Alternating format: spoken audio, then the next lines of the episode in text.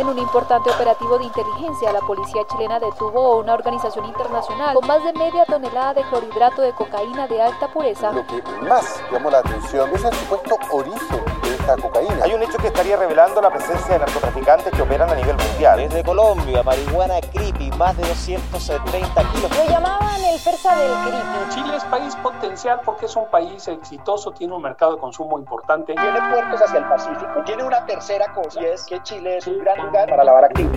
Desde la sala de redacción de La Tercera, esto es Crónica Estéreo. Cada historia tiene un sonido. Soy Francisco Aravena. Bienvenidos.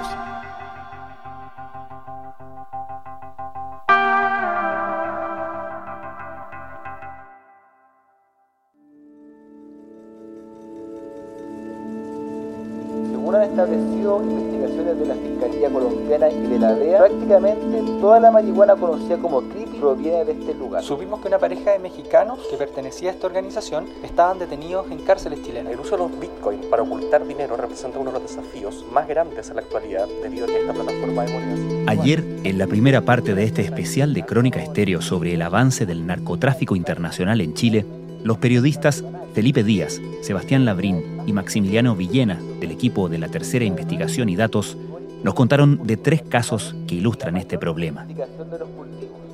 Primero, el tráfico de marihuana creepy, que ha significado la extensión de las operaciones del narcotráfico colombiano en nuestro país. Luego, cómo las criptomonedas se han puesto en la mira de las autoridades en la persecución del lavado de dinero y cómo las operaciones de una pareja de mexicanos en Chile revelaron la presencia en nuestro país del cártel de Sinaloa.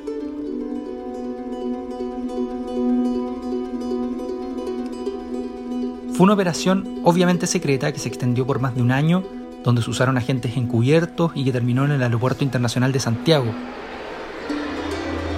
Justamente cuando Ricardo Salazar y Yolanda Salazar estaban a punto de dejar el país con destino a México. Eso ocurrió el 10 de marzo de 2021, después de un año completo de investigación. Según la información de la DEA, Ricardo Salazar era encargado de llevar las finanzas del cártel y venía a analizar el mercado chileno y concretar negocios que se habían pactado en Sinaloa con una organización narcotraficante boliviana. Era una operación importante porque le iba a permitir al grupo, que hoy lidera Iván Guzmán Salazar, hijo del Chapo, aumentar su influencia en el Cono Sur y abrir nuevas rutas internacionales. Si las negociaciones hubiesen salido como se acordaron entre ambos grupos, a Chile habría llegado durante el año 2021, por estos meses, un cargamento de más de 6 toneladas de cocaína de alta pureza. Este negocio iba a transformar los puertos nacionales en uno de los principales exportadores del alcaloide tanto a Europa como a Asia. La misión de Salazar estaba clara, pero un evento importante lo obligó a pedir un refuerzo particular, su hermana Yolanda. En octubre de 2020, Ricardo Salazar sufrió una insuficiencia cardíaca. Estuvo hospitalizado grave en Iquique y luego fue trasladado a Santiago para una intervención. Para entonces ya había policías encubiertos infiltrados en su círculo de cercanos en Chile. Estaban encima de todo cuando llegó Yolanda para hacerse cargo de sus asuntos. Con la llegada de Yolanda Salazar, estas negociaciones volvieron a tomar curso y se selló el primer envío de cocaína. Fue una muestra de 54 kilos de cocaína que permitió comprobar la composición química y establecer la pureza. La mexicana, Yolanda, comenzó a trabajar con sus socios bolivianos para idear un plan que les permitiera realizar la logística necesaria para trasladar estas 6 toneladas desde Bolivia hacia Chile por pasos ilegales y también emprendió la búsqueda de zonas de acopio de esta droga, para lo cual recorrió distintas zonas aledañas a Iquique. La extensión de los tentáculos del cártel de Sinaloa en el Cono Sur quedó también al descubierto con un episodio ocurrido hace poco, en marzo de este año, cuando en un condominio de la ciudad de Callao, en Perú, se descubrió un cargamento listo para la exportación. Eran 887 kilos de cocaína de alta pureza. De vuelta en nuestro país, con la policía siguiendo cada paso de los Salazar arriba, la única duda que quedaba por resolver era cuándo actuar. El momento y la ocasión llegarían el 10 de marzo en el Aeropuerto Internacional de Santiago.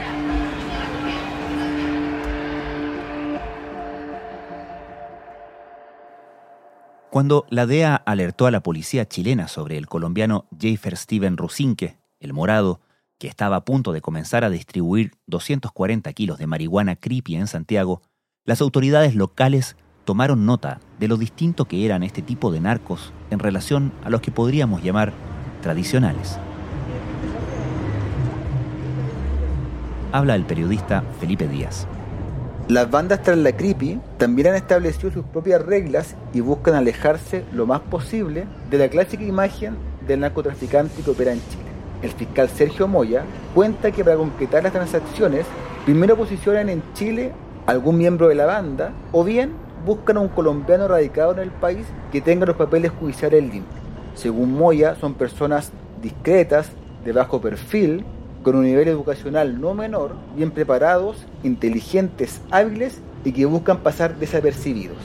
Eso explicaba el modesto automóvil del principal operador del negocio, Jafer Morado Rusinque. Otro dato relevante es que ya ninguna decisión importante se toma en Chile. La compra y la venta se deciden directamente en Colombia. Y cuando la creepy llega a territorio nacional, ya viene completamente vendida. Según cuentan en la fiscalía, se trabaja como especie de consignación. Y si hay un problema, bueno, si es que llega a pasar como por ejemplo que llega a Chile menos droga de la acordada o la droga de muy baja calidad, todo se arregla en Colombia mismo. Aquí no pasa nada. De hecho, los que están en Chile son como una especie de agentes comerciales de las bandas de traficantes. Otra particularidad del modus operandi de los traficantes de creepy tiene que ver con el manejo del dinero. Tradicionalmente en un operativo antinarcóticos se incauta no solo drogas, sino también importantes sumas de dinero en efectivo y bienes que se presumen comprados con las ganancias de estos delitos. No en este caso. Esto se debe a lo menos a tres factores. El primero es que las principales sumas de dinero se pagan directamente en Colombia. Segundo, porque estos, entre comillas, agentes comerciales han perfeccionado el sistema de envío de dinero a través de la empresa de courier, estableciendo cuál es el límite para evitar sospechas y así dejar fuera de juego a los organismos fiscalizadores. La tercera vía, y que es monitoreada por las agencias internacionales y por las policías, es el uso de las criptomonedas. Los cárteles mexicanos, como el de Sinaloa, han empezado a utilizar monedas virtuales como el Bitcoin para lavar el dinero producto de sus ganancias ilícitas a través de transacciones en la dark web, acuerdo con reportes de inteligencia estadounidenses. Para la DEA, el uso de criptomonedas es el método de lavado del siglo XXI. Como vimos antes, la supervisión sobre actividades como la transacción de criptomonedas y otras que se pueden prestar para el lavado de activos acusa falencias importantes. El negocio, sobre todo el ilegal, se mueve más rápido que la legislación. Lo comenta el periodista Maximiliano Villena.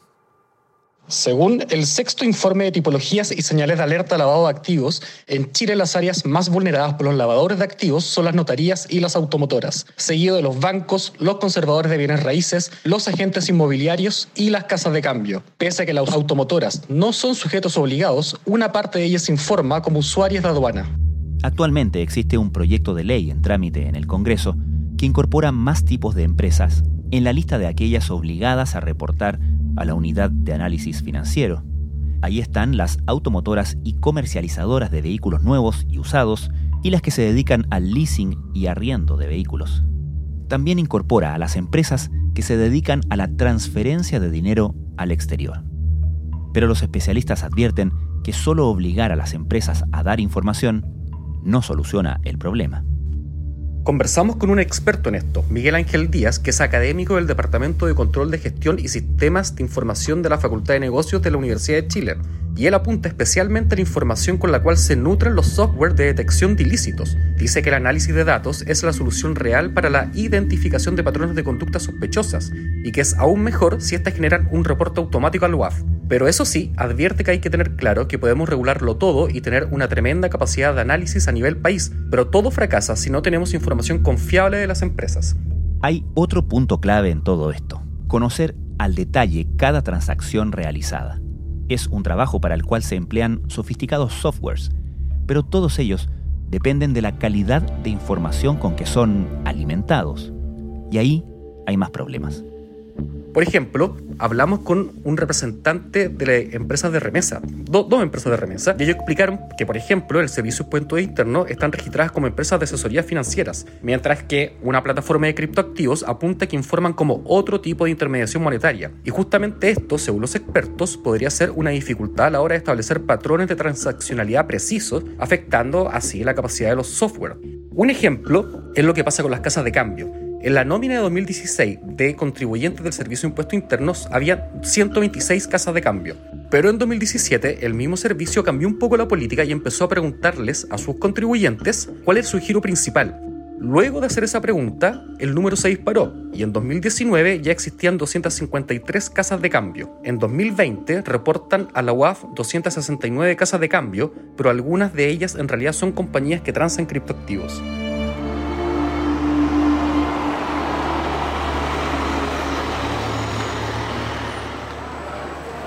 Es 10 de marzo de 2021. Estamos en la zona de embarque del Aeropuerto Internacional Arturo Merino Benítez en Santiago. Son cerca de las 5 de la tarde. El movimiento de personas es alto. El gobierno ha anunciado un nuevo cierre de fronteras para tratar de contener la tasa de contagios del coronavirus y mucha gente está saliendo antes que este se haga efectivo. La policía monitorea al detalle los movimientos de Ricardo y Yolanda Salazar Tarriba, que, a minutos de abordar su vuelo, no sospechan de lo que está por suceder.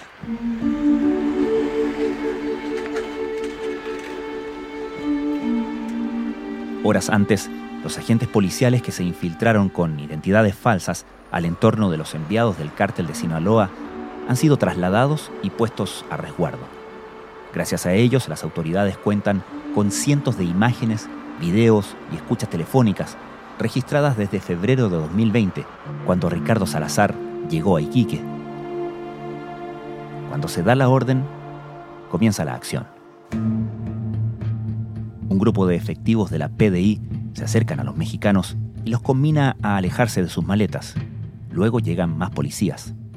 Ricardo y Yolanda Salazar entienden que, al menos en ese momento, no hay nada que puedan hacer, y obedecen cuando se les instruye que pongan sus manos atrás para ser esposados. Nadie grita, nadie desenfunda una pistola. Después de su formalización en una audiencia reservada por la unidad de drogas de la Fiscalía de Tarapacá el 11 de marzo, ambos mexicanos cumplen con su prisión preventiva en recintos de alta seguridad en Santiago. Mientras esa investigación avanza, queda una certeza, que el cártel de Sinaloa ha puesto sus ojos en Chile habla el periodista Sebastián Labrín. Algunas fuentes de la investigación en Chile indican que el grupo ya había definido una ruta preliminar para trasladar esta droga que consistía principalmente moverla desde Bolivia hasta Iquique y luego trasladarla a la zona portuaria de esa misma ciudad o de Valparaíso. La primera ruta que se esbozó contemplaba enviar remesas con destino a Rotterdam, en Países Bajos, y luego trasladarlas a Amberes, en Bélgica, donde finalmente sería entregada a otra facción del cártel para finalmente comercializarla en el viejo continente. ¿Cómo se las han ingeniado para que el oro blanco pueda ser producido e introducido de forma ilegal en todo el mundo? ¿Quién gana y quién pierde en esto de la droga? El fiscal regional de Tarapacá, Raúl Arancibia, confirma que por primera vez estamos frente a un intento real y serio de una organización importante de México de instalarse en Chile, donde se iban a preparar rutas de tráfico y además se podían abrir nuevos caminos para el ingreso de droga que provenía de Bolivia. Conversé con una académica chilena radicada en México desde hace 14 años y que ha escrito varios libros relacionados con esta materia. Se llama Ainhoa Vázquez y es profesora investigadora de la Universidad Nacional Autónoma de México. Ella dice que Chile es un país bastante estratégico para cualquier cártel y sobre todo para los cárteles mexicanos. Además, ella hace una advertencia. Dice que una gran lección que tiene que aprender Chile respecto de lo que pasó con México y la guerra contra el narcotráfico es que justamente ocurrió una falla completa del sistema. Plantea que la violencia se desató en medio de la guerra contra el narco y que justamente esto volvió mucho más violento a los cárteles que empezaron a pelear por el territorio. Ella dice además que los cárteles tienen un poder de infiltración tremendo a nivel económico y que son capaces de comprar a cualquier persona. Si por un lado Chile representa para grupos como el cártel de Sinaloa una oportunidad para enviar grandes cargamentos de cocaína a Europa, para los colombianos dedicados a la marihuana creepy, lo atractivo está en el mercado interno, en el detalle, en las poblaciones, donde el porcentaje de creepy real que se vende a bajo precio es bajo, como también la calidad de la marihuana que se termina consumiendo. Volvemos con el periodista Felipe Díaz. Por esto mismo es que hay otros especialistas, como por ejemplo Claudio Venegas, quien es director de la Fundación Entropía y director de la revista Cáñamo, quien cuenta que esta es una droga que en el barrio alto es muy difícil de encontrar. Él cuenta que el consumidor adulto responsable no anda buscando creepy y que tampoco lo va a hacer nunca un usuario medicinal. Venegas añade que el problema es que en Chile hay tantos consumidores que incluye los barrios populares y ahí el negocio lo maneja el dealer y el dealer va a vender lo que él quiera vender y hoy quiere y tiene para vender creepy y él mismo va a contar que esta es la super marihuana. Por esto es que Venegas es muy crítico de las policías y asegura que la creepy es una hija del tráfico. En ese lugar fueron detenidos en este operativo que se estuvo realizando durante las últimas horas e iban a tener que enfrentar a la justicia. Según Venegas, la solución está en regular porque si se regula, se sabe quién produce, cómo lo produce, dónde se vende y a quién se le vende. También conversamos con Julio Figueroa, quien es asesor de la corporación La Esperanza. Él cuenta que la creepy que se vende hoy día en Chile es muy tóxica, que han encontrado creepy con pasta base y que para prensarlo ocupan un sinnúmero de elementos que pueden ir desde el éter, el chocolate hasta la benzina. Según un catastro del OS7 de Carabineros, entre el 1 de enero de 2019 y el 31 de marzo de 2021 se han incautado 3.709 kilos de esta droga. 2.176 kilos aparecieron en Maipú, 949 en Macul, 243 kilos en Renca, otros 183 kilos en Calama y 140 kilos se decomisaron en Cerrillos. La PDI, por su lado, suma más de 11 toneladas incautadas de la droga en los últimos tres años. El mayor porcentaje ha sido requisado en las regiones metropolitanas, Coquimbo y Antofagasta. Eso sí, cuentan en la Policía Civil, Santiago es el destino final de la mayoría de esta droga. Bueno, se ha determinado dentro de la investigación que efectivamente para ingresar este, esta droga al país eh, interactúan ahí estos... Eh, Ángelo Enríquez lleva cinco meses internado en la Fundación Rehabilita en Pirque. Dice que supo que necesitaba buscar ayuda cuando su consumo de creepy lo llevó a idear pensamientos suicidas. Hace poco cumplió 32 años y pudo darse cuenta de que para él todo podía cambiar. Fue un cumpleaños diferente, fue un cumpleaños lúcido, lo pasé aquí internado, no pude estar con mis padres. Entonces igual le tomé, le tomé alto valor a eso, a tratar de que fuese un cumpleaños diferente, con otro pensamiento. De a poco uno se va enamorando de la lucidez y de ser feliz, porque ser feliz es gratis. Este especial de Crónica Estéreo fue íntegramente elaborado gracias al trabajo de los periodistas Felipe Díaz, Sebastián Labrín y Maximiliano Villena. Todos son parte del equipo de la Tercera Investigación y Datos, una sección que debutó el pasado fin de semana. Pueden encontrarla en latercera.com.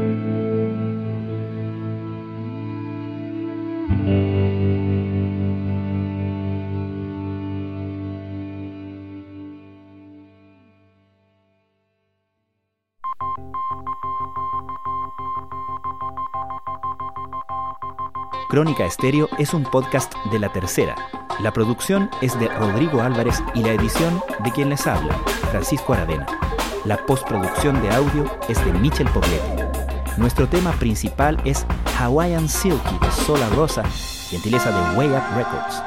Nos encontramos mañana con un nuevo episodio de Crónica Estéreo, el primer podcast diario de actualidad de Hispanoamérica.